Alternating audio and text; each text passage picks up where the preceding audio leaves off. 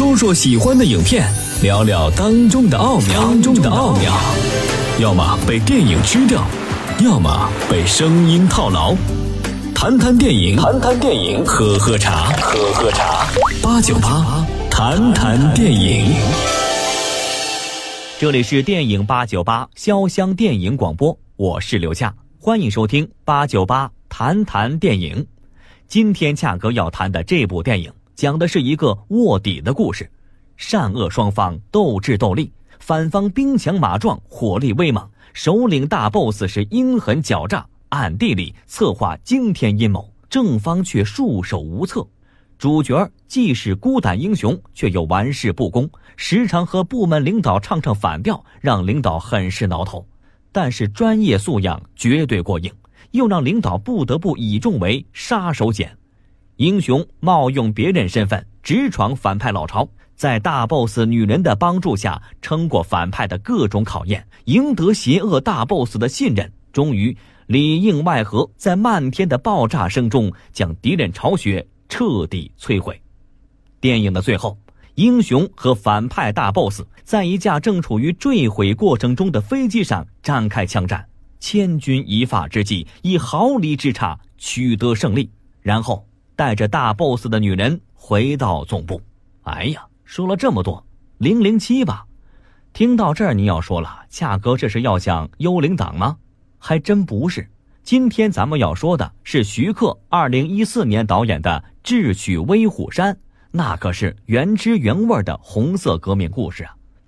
从年轻人心里觉得久远过时的“今日痛饮庆功酒”，到这一步嗨到飞起的詹姆斯资中样大破秃鹰党，电影鬼才徐克再一次展现了他讲述传奇故事的本领。铁王开地虎。宝塔镇河妖，威虎山人马过千，怎么打？先下手为强，消灭了座山雕，再剿灭徐大马帮。我有一个主意，土匪可以假扮我们，我们也可以派个人假扮成土匪。你不信任我？这里就你一个外人。大约是从七剑开始，有人说啊，徐克老了。但是这一部《智取威虎山》血淋淋、光闪闪的证明了徐克还是那个徐克，他永远都能用最出乎意料的方式娱乐到你。当年想出的威亚吊轻功、炸药爆内力，虽然已经成了老梗，但是那个总像顽童摆弄玩具一样玩电影的徐老怪，却还和当年一样妙趣横生。《智取威虎山》的故事大家都很熟悉了。毕竟当年全国八亿人民只有八个样板戏可看，再加上后来的京剧电影，一个智取威虎山，全国人民看了一二十年呢。什么考试也没有这样的复习强度啊！如何把大家看了几十年的一个故事讲出新意来，这就是徐老怪所要面临的挑战。哎，金玲，这都几点了？这告别聚会，你还当不当回事？这不来了吗？故事开始于二零一四年的纽约，韩庚演了一个中国东北来的留学生，在美国接受了四年的教育，还在硅谷找到了理想的工作。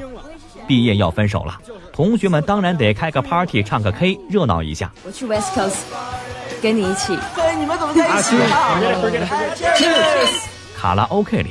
偶然放出的一段京剧样板戏《智取威虎山》打虎上山的选段，就是穿林海跨雪原那一段，把韩庚同学的思绪带回了1946年东北飘满大雪的原始森林深处。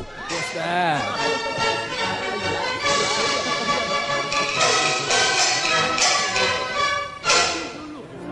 九四六年，日本鬼子投降后不到一年。中国再次陷入了全面内战。在东北，土匪趁着战争浑水摸鱼，烧杀抢掠，扩大势力，百姓生活在水深火热之中。那年冬天，部队首长代号二零三，带着一支剿匪小分队奔赴牡丹江，等待总部下一步的命令。腊月，北风呼啸，交通阻断，小分队历经艰辛，回到了生养他们的。林海学院，但是看这一段，似乎是有点莫名其妙。纽约和林海雪原差的有点远呢，以至于让人产生出剪辑错了的感觉。虽然电视右上角“优酷”两个大字是分外醒目，然而这一段却并非是单纯的硬性植入广告，在情节与情怀上，其实啊都有它的作用。一九七零年代，当时还在美国求学的徐克，经常在华人区做义工，曾经在电视上看到过这样的样板戏《智取威虎山》，当时就很喜欢，而这也是徐克与《智取威虎山》的故事最早的结缘。一九九二年，大陆和港台的导演曾经举行过一次交流会，徐克、成龙和大陆的谢晋呐、黄建新坐到了一起。谢晋就问徐克：“如果以后来内地拍片，打算拍什么？”徐克就说了：“我要拍《智取威虎山》。”这让在座的内地导演都非常惊讶。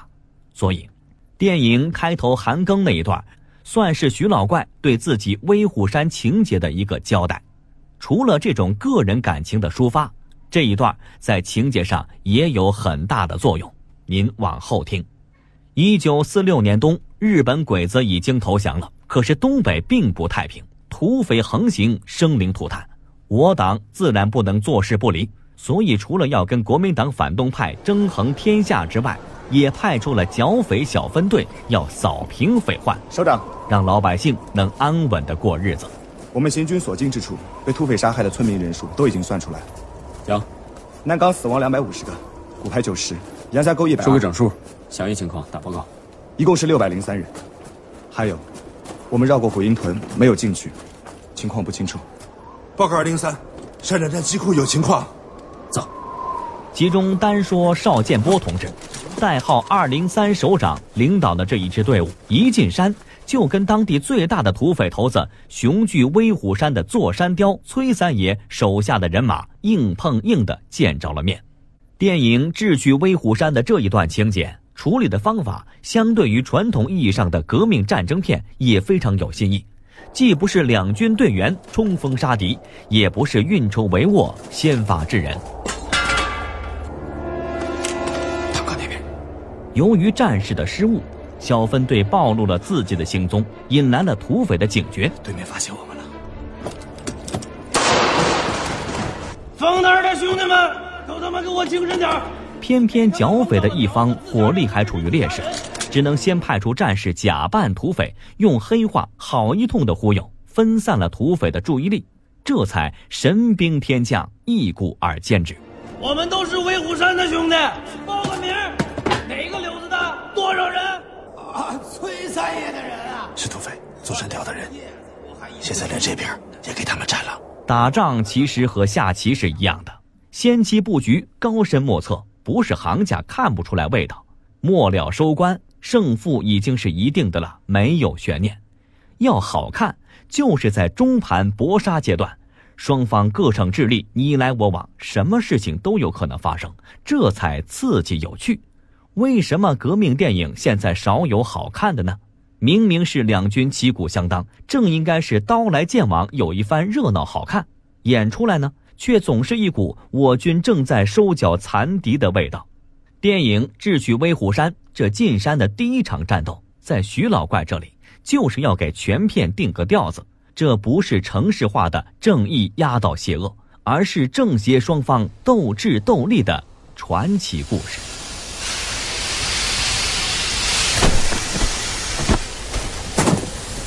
来的，石门屯还有一个。战斗打完，小分队就地休整。也正是在这里，侦查员杨子荣报道，加入了剿匪小分队。这是老杨，杨子荣同志，俺俩以前是战友。老杨，这是二零三首长。报告二零三，河江军区政治部敌工科侦查员杨子荣奉命报道。风雪太大过不来，只好动用火车头了。这是调令。这位是野战医院护士白茹同志。白茹向首长报道。队伍继续往山里走，来到了一个叫夹皮沟的屯子，途中救了一个爹被土匪打死、娘也被抓走的小孩栓子。往哪儿跑？不出来！是个孩子。孩子是村里的吗？带他回去。到了夹皮沟以后，战士们给老百姓发放粮食和枪支，想要发动大伙儿一起跟座山雕干。但是，除了少数几个人，大部分并不热心，以至于后来土匪进攻夹皮沟的时候，作战的还是小分队这二十几个人。在这里，徐老怪的智取威虎山影片脱离了红色革命电影的窠臼，成为了一部真正意义上的传奇故事。这怎么说呢？不论是样板戏还是老版的京剧电影，小分队在发动群众时，其实都曾遇到过阻力。然而，这个阻力的原因是老百姓对革命军队的陌生和不信任，以为他们不过是另一股要来压迫自己的土匪罢了。一旦这种误会得到解除，小分队就能迅速获得老百姓的信任和爱戴，从而能将他们组织起来，成为一支可以和敌人抗争的力量。在这样的情节安排中，剿匪这一活动的主体其实是组织，而组织最根本也是最有效的职能就是发动群众，将蕴藏在人民中的巨大力量发掘出来，与反动势力进行斗争，这是最终取得胜利的战略层面的根本保障。而邵建波的智慧，杨子荣的英勇，无非是这场战略上已经注定的胜利在战术上的实现方式而已。这是革命影片的一条根本逻辑，但是在新版电影中，老百姓只是被动的待拯救者，剿匪成了小分队与土匪之间人和人的较量。这是徐克最为熟悉、运用的最为得心应手的叙事立场。武侠也好，剑仙也罢，只要是展现人与人之间智慧与力量、决心与意志的对抗，徐老怪可从来没有怕过谁。尤其在今天。武侠片已经渐渐被大家看腻，徐克终于找到了一个由深山怪崖、烈风暴雪、枪炮黑化组成的，可以书写传奇、展现想象力的崭新世界。要不，怎么从九二年开始，徐老怪就心心念念的想拍《威虎山》呢？对吧？这里是八九八谈谈电影，我是刘夏。广告之后，咱们继续谈谈电影《智取威虎山》。